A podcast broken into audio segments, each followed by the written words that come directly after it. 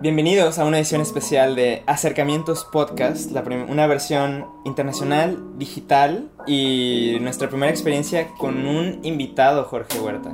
Una muy querida invitada, amiga de la universidad, colaboradora, eh, pues alguien que queremos mucho. Pau, ¿cómo estás? Muy bien, muchas gracias por la invitación. Muy contenta de acompañarlos. Sí, no, y es, es, muy bueno para nosotros tener invitados que realmente nunca han visto el programa, pero que nos conocen de hace tiempo, entonces tienen una idea de, pues, sabes qué esperar, ¿sabes? Sí. Ya este, nos conocimos en la universidad, por si, para las personas que, que no lo sepan. Y bueno, hemos trabajado juntos en varias ocasiones, en distintos niveles de producción, diferentes roles. Y bueno, pues gracias, Pau, la verdad, por estar aquí. O sea, además, eso vamos a hablar de una película acerca de una joven profesional en un mundo post 911. ¿Y quién mejor que tú para hacerlo? Una joven profesional en el mundo del post 911. Claro. Sí, encantada de estar aquí. Muchísimas gracias. Platícanos, Pau, ¿cuál ha sido tu experiencia con esta película? Empezando por cuándo fue la primera vez que la viste y qué sentiste en el momento y por qué la eliges hoy para hablar. Pero espera, Jorge. A ver. No dijimos qué película es. Ah, pues creo que ella nos diría, pero a ver, cuéntanos. Ah, claro, ah, perdón, cierto. Bueno, escogí Frances Ha y es una película que la verdad, la primera vez que la vi no fue hace mucho tiempo, este, fue quizás hace unos cuatro meses, más o menos. Y desde que la vi se me hizo muy, muy interesante. O sea, es una película moderna en el sentido, pues, que es muy actual. Sin embargo, el hecho de que sea en blanco y negro, siento que la vuelve un poquito temporal. O juega con ese juego de que podría suceder en un presente de antes o un presente actual. Y me pareció muy, muy conmovedora como el hecho de que sea un personaje tan naif y desde un principio te atrape, o sea, desde las primeras secuencias la protagonista te, te envuelve, te atrapa y le sigues y le compras absolutamente todo. Y más allá de que la trama la hemos visto en muchas otras películas y repetidamente, que es este pasar de, pues el eterno adolescente, vaya, o sea, ya estar un poco más cerca a los 30 y, continuar con este, pues no soy adulto o, qué difícil dar este paso, ¿no? De, de la adultez aunque tenga muchas referencias la película de otras y, de varios directores y demás, creo que conserva un estilo muy peculiar y muy original que sí la hace... Te puedes dar cuenta como de los referentes, sin embargo no la sientes como una copia de... Y pues eso, o sea, me, me cautivó muchísimo como tantos gestos tan naturales y tantas acciones tan naturales que no te parecen cliché para nada, sino que, pues sí, te atrapan, son muy tiernos. En general todo y pues ella es, wow. sí, es... Sí, es wow. Es el, como le llaman, el role of a lifetime, ¿sabes algo así? O sea, el día que Greta Gerwig va a ser más recordada, bueno, no, quién sabe, ya dirigió dos películas y estuvo nominada al Oscar. Pero yo sigo diciendo. Y que muy buenas películas, la verdad. No, de acuerdo, de acuerdo. Pero para mí, este es su. Al menos como actriz, este es su, su quintessential role. Sí. Y yo no diría que es naive, yo diría que, es, que nada más es saboteadora, es ilusa. Pero yo no, bueno, no sé, yo no creo que sea tan inocente. Es que es muy raro. Bueno, antes de, de platicar de nuestra experiencia, no, es que es, que es, que es, un, es, la, es la primera vez que la Pixie Dream Girl, que ya hablamos de eso en este podcast, en el episodio 3, este, que se humaniza que se entiende un poco y la idea del eterno adolescente es una, una muy buena manera de describir como el tipo de, de personaje que es Francis, el tipo de negación en el, en el, que se encuentra. Esa, ese elemento de la naturalidad que tú mencionas, Pau, es clave y es lo que le hace diferente si lo ves en contexto con la filmografía de, de Noah Baumbach.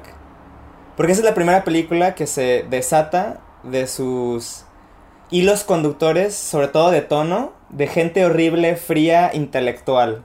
Por esta película yo creo que es tan importante, o sea, no solo por como el impacto generacional, pero también como en el body of work de un director. O sea, es una película de transición. Es lo que lo trajo al año pasado a Marriage Story.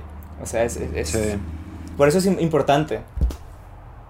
Sí, creo que influyó muchísimo que justo fue coescrita por esta Greta. O sea, sí, sí, fue como ahí bastante influencia. De hecho, hay algunos puntos que son como biográficos tal cual de, de Greta y que pues claro, se representan con Frances. Entonces sí, concuerdo con todo lo que dices y creo que justamente influyó bastante el hecho de que haya sido coescrita con la protagonista, ¿no? El hecho de que se sienta como tan humana, tan natural, Em, estos arranques de, pues no solamente ya las acciones de pasar de una secuencia a otra, sino durante las mismas secuencias, em, gestos que se toca la nariz, la cara, expresiones, todo se vuelve como, pues sí, muy, muy natural. Y que está interesante porque creo que por ahí leí que ella no planeaba actuar en la película, la coescribió con Noah y no era su intención y ya hablando con él, pues fue como, oye, pues te queda el papel, ¿no? Y pues qué bien le quedó. Noah era su intento. No, bueno, olvídenlo, fue un mal, un mal juego de palabras. pero estoy de acuerdo contigo, pero además, digo, no, bueno, para mí sí tiene algo que ver y tiene... Se nota como en la magia de la película, que es, esta es una película que la hizo un hombre enamorado. O sea, no sé, bueno, me, me, imagino que ustedes dos sí saben, pero bueno, Greta y, y Noah no están casados, son pareja, tienen un hijo. Y todo empezó aquí. Se conocieron en Greenberg y creo que desde ahí como que hubo como un spark. Y yo sí siento que ese feel, pues, de esta de este toque femenino, pero desde un punto de vista muy romántico y empático como con el, el, personaje como tal. Siento, Jorge, que tú estarías de acuerdo de que no es tanto acerca de lo que le pasa a Frances, sino es acerca de cómo Frances lidia con ello. O sea, no, no, es una película acerca del argumento, es acerca de, de ella. De hecho, pensando en ella, me acordé de nuestra conversación de su primera película de Noah Baumbach que... Ah, cuando hablamos de Kicking and Screaming. El episodio 5. El 5, gracias. Tiene muchas cosas parecidas, o sea, narrativamente la trama es muy floja, pero emocionalmente es mucho más eficiente y logra hacer cosas que en su primera película no podía. Y creo que mucho tiene que ver con eso de lo que hablas. Que no estoy seguro, me llama la atención que digas que es una Manic Pixie Dream Girl. No sé por qué es eso, porque... Mm pues en realidad no hay un sujeto que la ame o la idolatre dentro de la película. Está interesante que tú lo veas como el mismo director haciendo eso, pero dentro de la película incluso no es una película de amor como tal. Ajá, creo que... Y cuando, cuando hace guiños a la comedia romántica es con la amiga, ¿no? Sí, eso es un buen punto. Es más cerca de la relación de ella con Sophie. Mm. Tú, Paulina, tú, tú tienes un mejor eh, input en esto. ¿Cómo sientes e, ese elemento de la película, la relación de la amistad con, con Sophie? Sí, justo creo, concuerdo con Jorge, que no, no la considero una película romántica y los pequeños gestos o guiños que podrían relacionarse con esto es justamente con su relación con Sophie. De hecho, Francis describe como a esa persona como una persona con la que puedes intercambiar una mirada y entenderse perfectamente todo. Y pues bueno, tienen esta relación, ella es este, bailarina, hasta que un día decide Sophie decirle, ¿sabes qué? Me voy a mudar con mi novio. Y justamente ella se encuentra como en, en este mismo contexto, o sea, su novio le pide que ella se mude con él y ella decide decirle no. O sea, y no porque esté o no enamorada, que luego nos damos cuenta que no estaba enamorada, sino porque, pues no, o sea, ella no quiere dar ese brinco, o sea, ella está como muy cómoda con, con Sophie y con su vida que, que tiene. Entonces, pues bueno, después de esto sí, ella se va a la melancolía extrema, empieza a hacer como brincar de aquí para allá y, y encontrarse y tratar de encontrar el, quizá el porqué de las cosas, pero a la vez también hay una cierta abnegación de su parte, como un, pues esto es lo que es y, y tengo que seguir y se me hace muy no solo muy tierno, sino muy aplaudible que justo no solamente sea la película protagonizada por una mujer, sino que justo todas sus decisiones y su trama no gira en relación a la decisión de un amor, eh, pues sí, un amor sentimental hacia un hombre o si un hombre la está eh, buscando, incluso pues sin pareja, o sea, nunca la vemos como con intenciones de estar buscando o teniendo la decisión de acepto o no acepto una relación amorosa, sino ella va más como hacia las relaciones, pues sí, humanas, de con cualquiera, o sea, con, con que ella... Y con ella misma. Exacto, es lo que, exacto, Es, lo que, es lo que yo voy a decir que... Cuando yo digo que es una comedia romántica, porque para mí sí lo es, en así, en esencia. Comedia... ¿Por qué? Porque, porque creo que en lugar de aprender a amar a alguien más, se aprende a amar a ella misma. Porque toda la película, o sea, Frances como tal es un personaje bien pasivo. Incluso su evento catalizador ni siquiera ella lo, lo ejecuta, le pasa. Es porque Sophie se quiere mudar, porque ella quiere move on. Y todo el tiempo la película es ella reaccionando pues a esta pasividad y todo el tema, y en mi opinión como lo que engloba como a esta generación que trata de capturar que es como es, es una generación estrictamente millennial como niños nacidos en los noventas, adolescentes eternos que no quieren tomar responsabilidad absolutamente de nada.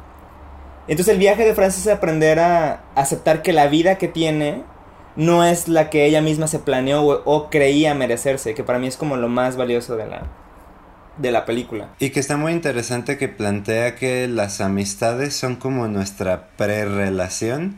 Básicamente vive en un estado de ya es adulta, ya vive sola con su mejor amiga pero todavía no ha asumido muchas de las cosas que solemos asociar con la adultez plenamente y constantemente lo dice, que no es un adulto completamente y el hecho de esta pequeña ruptura la obliga a terminar de crecer en todos estos sentidos, ¿no? Como laboralmente no le va bien, económicamente tampoco y, y gracias a que lo único que la mantenía medio atada era su amiga y que pues ella ya quiere crecer un poquito más, es lo que la hace terminar de crecer, ¿no? Y pues está difícil porque todos hemos sentido como que por ahí vamos, por lo menos eh, yo sí. y no solo es eso, o sea, creo que, o sea, nosotros tres compartimos, bueno, estudiamos lo mismo, compartimos cierto nivel de, de experiencias o de aspiraciones, bueno, yo siento. Y creo que esta película está... No que esté hecha para la gente con aspiraciones creativas o como de, de éxito a cierta escala, pero definitivamente resuena más con gente de una disciplina creativa. O sea, el hecho de que sea una bailarina y el hecho de que ella crea que sea lo suficientemente buena para tener un lugar en la academia, pues es muy similar a lo que Jorge, yo y supongo que tú, Paulina, también hablamos acerca de lo que queremos ser a gran escala. Porque obviamente, o sea, a mí me dices, yo, yo lo quiero ya ahorita, donde me anoto, que me pase mañana. ¿Por qué? Porque me lo merezco. Y es, claro, o sea, porque así lo pienso yo, pero además ese es el, es el sentimiento que la película trata de decir. por más que pienses que te lo mereces, no te tiene que pasar. Tienes que hacer algo y que tal vez la felicidad se encuentra en otra parte. Que pues al finalmente es lo que le pasa a Frances y le pasa que es un plano bien bonito. O sea, y cuando nada más se ven sus piecitos en la tierra, que es justo cuando Sophie se va por finalmente de su vida, o al menos en ese momento. Finalmente Francis tiene los pies en la tierra, no hay nada más visualmente literal que eso.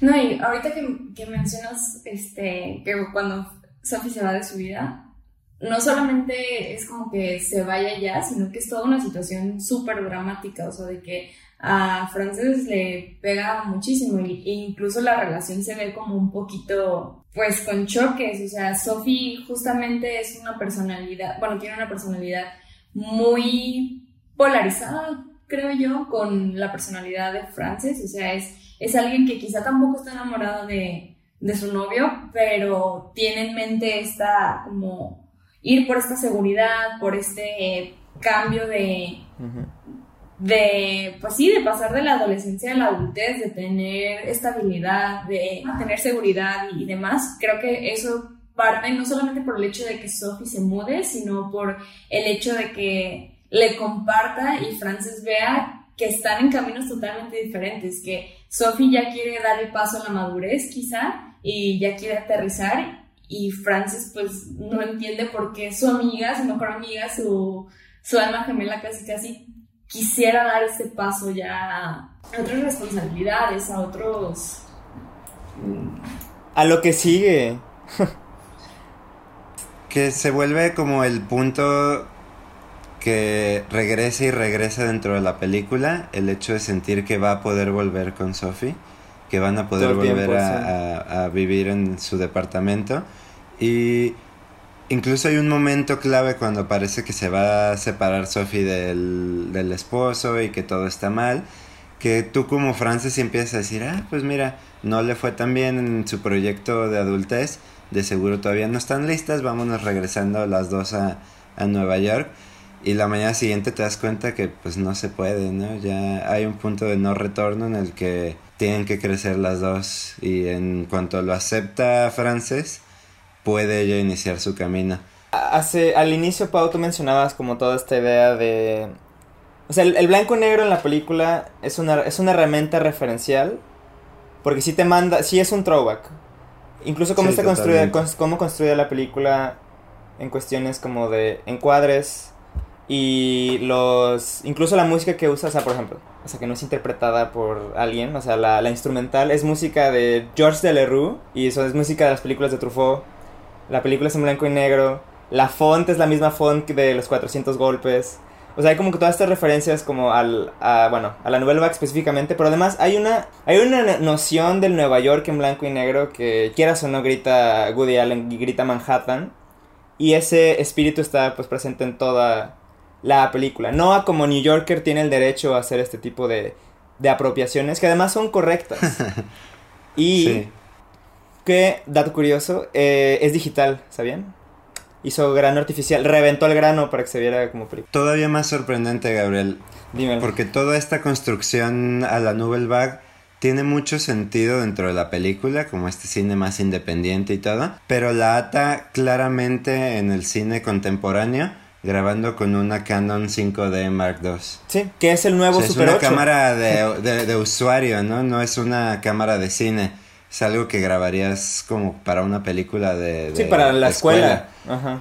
Y pues funciona, ¿no? Y todo su lenguaje cinematográfico lo, lo, ata a partir de lo que podría ser con un muy bajo presupuesto, que le permite grabar en Nueva York, grabar en París, irse por aquí por allá. Que aparentemente lo, lo de París fue súper ilegal. Estaba leyendo que se aprovecharon del hecho de que es una cámara que no pararías, que no les pedirías el permiso a alguien de, hey, tu permiso para grabar. Y todo fue mm. como rápido. Y eso. Pues como solemos grabar aquí. Como, sí, sí, como, como se suelen hacer las cosas, ¿no? Este, bajo, la, bajo la ley. Aquí no, ¿eh? Aquí sí tienes que sacar permiso para todo.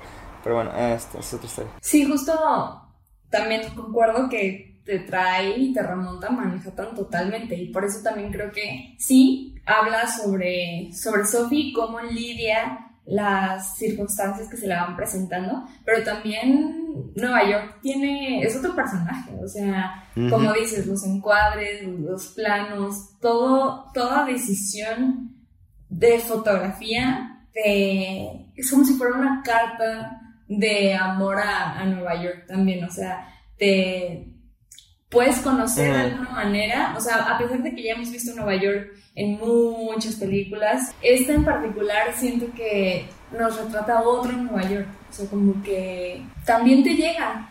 Pero es el Nueva York de la gente soñadora. Jorge, tú si te vas, vas a ser uno de ellos. Porque toda la gente que aspira a algo se va a LA o a Nueva York. Y Frances Ha es una de cientos de aspirantes a bailarinas, actrices, escritores que está struggling in New York. Pero hey, si vas a estar batallando, pues que sea en una gran ciudad, ¿no? No, y que la carta de amor de la que habla Pau duele todavía más porque es una carta de amor eh, de un sueño, ¿no? Un Nueva York soñado que tiene que abandonar por su situación y regresar a la casa de sus papás, a la universidad donde estuvo en Sacramento, que ya después nos damos cuenta en el resto de la filmografía de, Greta que tiene resentimientos con Sacramento y mm, los ah, empieza a tratar en su siguiente película en Lady Bird de hecho, los, los papás que aparecen en Francis Ha son sus papás. Son sus papás de verdad. Sí. Ah, eso está padre. Y pues termina siendo coreógrafa, ¿no? Maestro de, coreografía, ya no tanto en la compañía, que era su sueño al que ella aspiraba, pero pues pues los sueños se van adaptando. Pero es que ese es el arco, exactamente, que aprende que su felicidad puede estar en otra parte. y eso es, o sea, es lindo porque dices, ay, creció. Porque de alguna manera la película, por más encantadora que sea Greta Gerwig como Frances, es un poco condescendiente. Porque Frances, al igual, y esto es algo que pasa, o sea, con los personajes de Noah, es un underachiever. Es alguien que tiene algo, que tiene cierto tipo de habilidades, cierto tipo de carisma, pero que no está ahí. O sea, he's not quite there. Entonces el final es como, ay, hay una compensación, hay una recompensa por intentar, pero no necesariamente es, pues es lo, es lo que el personaje quería o se planteaba. Que es muy real. Y creo que exactamente es muy real porque es muy, pues te puedes relacionar, ¿no? No todos vamos a ser grandes genios y nos van a contratar en las compañías que queremos. Todos tenemos derecho a soñar con, con ser cineastas, con ser bailarinas, con vivir en Nueva York pero no todo se nos va a dar exactamente como planeamos y no nos vamos a deprimir por eso, vamos a encontrar nuevas formas de pues de seguir creciendo personal y profesionalmente. Sí, lamentablemente. Pues creo que es como mm, bueno, es quizá un poco repetitivo porque volvemos a hablar de estos pequeños momentos, ¿no? Pero creo que justo algo que me deja esta película es disfrutar de esos pequeños momentos de la vida, o sea, justo como lo, mencionabas, o sea, de todos tenemos sueños y todos queremos llegar a, hacer esto lo otro, y esta película creo que lo que hace es desvincula el éxito de lo social, o sea, Frances sí le importa la opinión de los demás, pero no es como que viva de los demás o viva para los demás.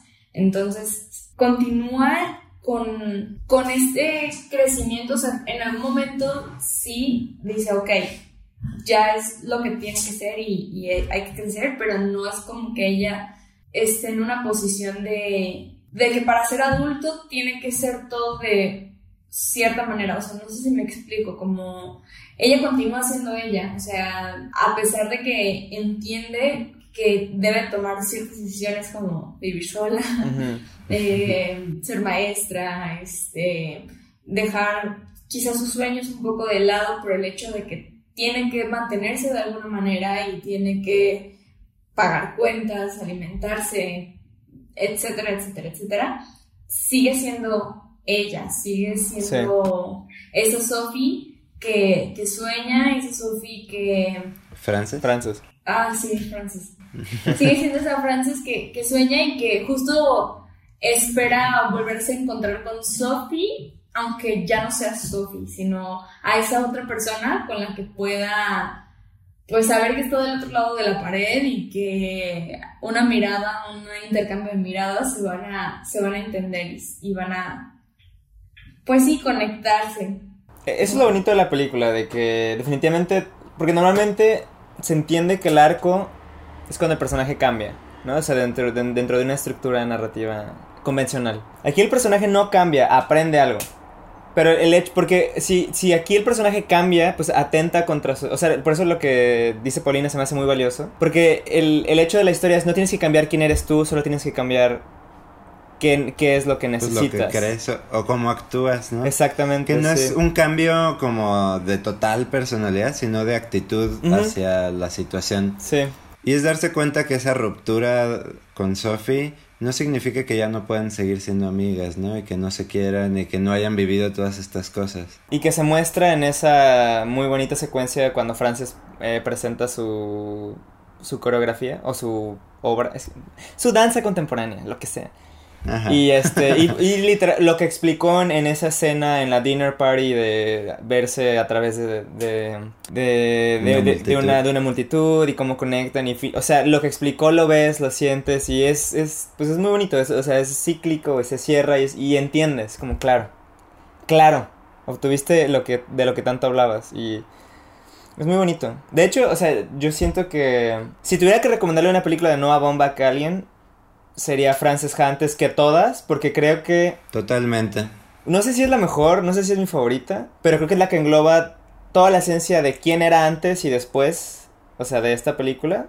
porque tiene como toda esta onda como colegial, ¿no? Que es parte de él. Tiene toda esta onda prep intelectual de Nueva York. Tiene esta frialdad emocional, pero tiene también esta como introspección este, muy precisa, la ejecución como tanto técnica como dramática es, es irónica, es contradictoria, es divertida y tiene mucha emoción, pero siento que esta es la primera película donde finalmente logró romper esa barrera que cuando hablamos de Kicking and Screaming hablamos de ello, que es una película pues, bastante fría, bastante distante y bastante como stage, ¿sabes? O sea, como controlada.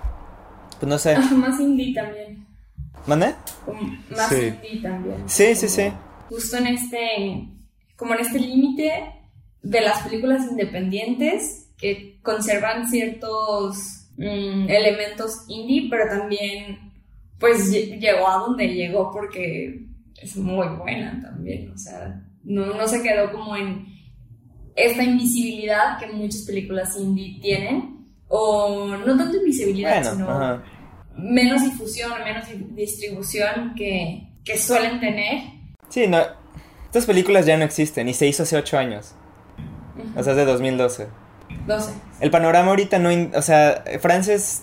Digo, para, para, empezar, bueno, es como la quinta película de Noah, ¿no? O sea, sí, sí tiene como un track record, lo que sea, pero sí entiendo lo valiosa que es como, en, sobre todo en el, panorama hace, o sea, hace ocho años, de que encontrara su lugar, encontrar una pequeña audiencia. Y para mi opinión sí se convirtió como en un, en un lindo y clásico indie, ¿sabes? Y que para mí me gusta recomendarla.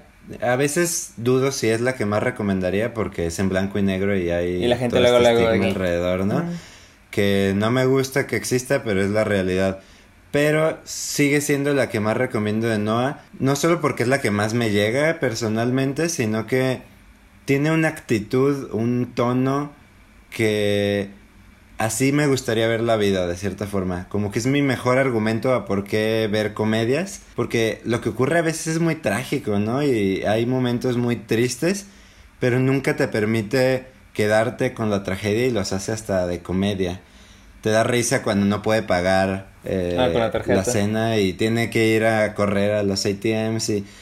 Es trágico, pero te está riendo, ¿no? Y es un poquito la actitud como de podernos reír de nuestros propios problemas como ella.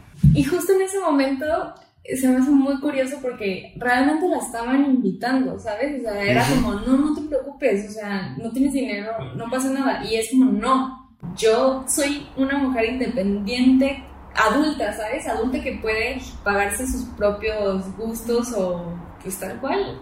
Que fueron a cenar porque el, porque el gobierno le regresó sus impuestos. Tampoco. O sea, tampoco tenía la intención de. Ay, de mis ahorros. Así que no, no engaña a nadie. Pero bueno, pero sí entiendo, sí entiendo. Y todos queremos, ¿no? Cuando estás empezando a crecer, eh, pues quieres hacer el papel de adulto y a veces no te sale y sí es frustrante, pero la película no te hace llorar con ella, ¿no? Melodrama. Pues sí, llegar al melodrama, llevarlo como al... Porque son e, e, eventos insignificantes, pero cuyo significado, o sea, en, en, la historia en general, pues es masivo, ¿no? O sea, e, este momento pequeño es acerca de no poder pagar una cena, pero dice tanto acerca pues de la situación actual del personaje. El hecho que luego no pueda pagar la renta con sus dos amigos hipster fresas de... O sea, todos estos eventos que son parte como de la vida diaria, pero que al final de cuentas cuentan una, una, pues, una tragedia en sí. Y es la tragedia de sentir que la demás gente está avanzando. Y, tú, no. Ay, no, no, no, empecemos a hablar de eso. Pues es que de eso va, todo el tiempo ella... Sí, quieren contratar a alguien para el aseo y ella pues no puede pagarlo, ¿no? Empieza a hablar con estas otras personas con las que se ah, queda y están hablando de Europa, de viajar y todo. Y ella por tratar de jugar ese mismo papel hace un viaje exagerado a París que no puede permitirse y le sale todo mal y está tratando de crecer y a veces pues no lo hace de la mejor forma, pero pues es ese sentimiento lo que la impulsa. Pero aún así toma esas decisiones, ¿sabes? O sea, no se queda como en el, ay, me gustaría hacerlo, digo, pues todas sus decisiones llevaron a una consecuencia, pero pues viajó, o sea, tuvo el, me queda tanto, está bien, viajo y aunque sea solamente un fin de semana, ¿sabes? De repente, y pues sí, tampoco es como que se haya paseado la vida, o sea, pero fue, ¿sabes? Como es un sentirse un pasito más cerca de algo que, que ella pues tenía en su imaginario, en su, desde su perspectiva y su realidad que se estaba construyendo o que se estaba como direccionando hacia. Y creo que es la actividad que de la que hablaba Gabriel. Dice que es un personaje muy pasivo y cuando empieza a tomar acciones, sí, le truenan la cara, pero ya son, se puede sentir feliz con su, su decisión, ¿no? Con que ya está haciendo algo. Y nosotros deberíamos hacer algo. Eso lo digo. No es una película eh, esencial para, para gente en sus 20 tratando de, de crecer. Buena elección. sí, me parece curioso porque, bueno, a mí sí me conmovió y, y desde que la vi dije, wow, o sea, qué, qué manera tan bonita de, de retratar muchas cosas y pequeñeces. Vaya, pequeñeces que uno las ve como pequeñas, pero que en realidad justo son lo que conforma la vida, o sea, todos estos detalles y todos estos momentos. Pero me parece curioso y a la vez empatizo con ese sentimiento que justo esta generación o que se encuentra en los 20 choca mucho, o sea, también les gusta y también es como qué bonito referente, pero a la vez sí, sí pega esta melancolía, o sí te da, te pone a reflexionar estas cosas de, híjole, o sea, de hecho Francis le preguntaban su edad y como que se incomodaba al, al decir, no, tengo 28. 28. Ya está más cerca de los 30 que de los 20 y y es un punto en el que mucha gente se identifica, que es como, pues sí, sigo haciendo 20, ¿no? Pero, pues... Algo, algo, que quería, quería, rescatar, que tiene mucho que ver con lo que está diciendo ahorita, y creo que por lo que hemos dicho como que ya estaba como sobre la mesa.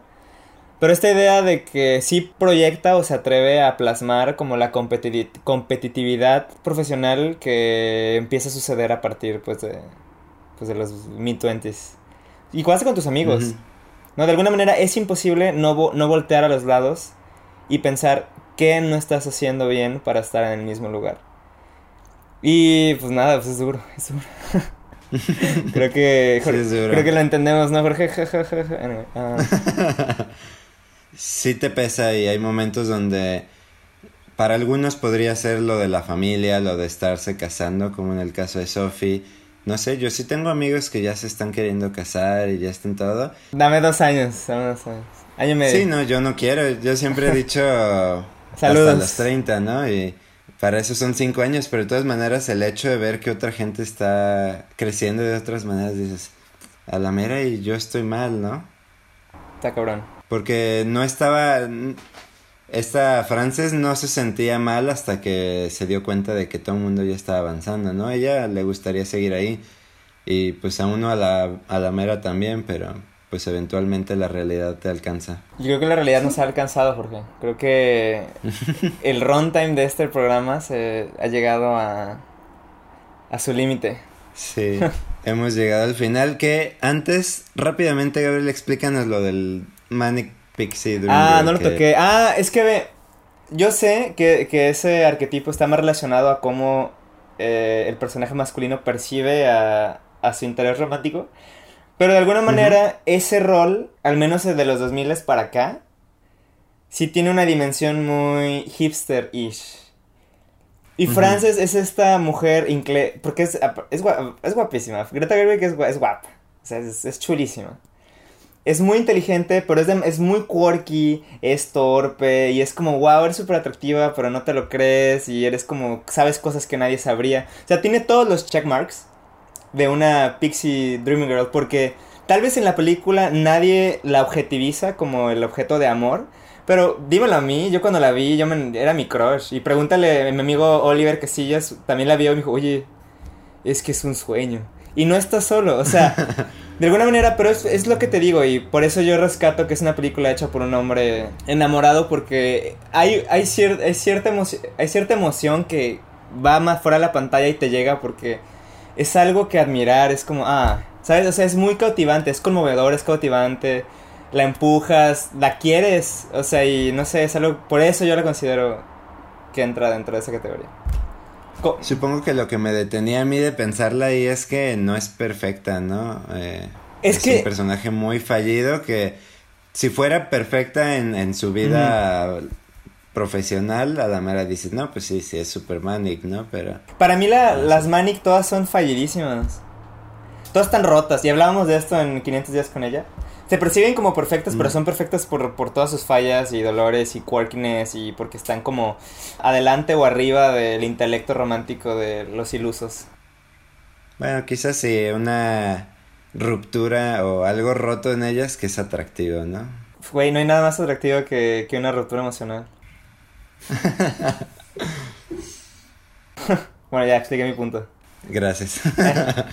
yo, yo encantado, yo encantado. Justo también como el éxito que tuvo la película fue por ser este personaje, esta mujer eh, totalmente diferente a los estándares que Hollywood maneja, ¿no? Como con la protagonista perfecta de ciertas maneras.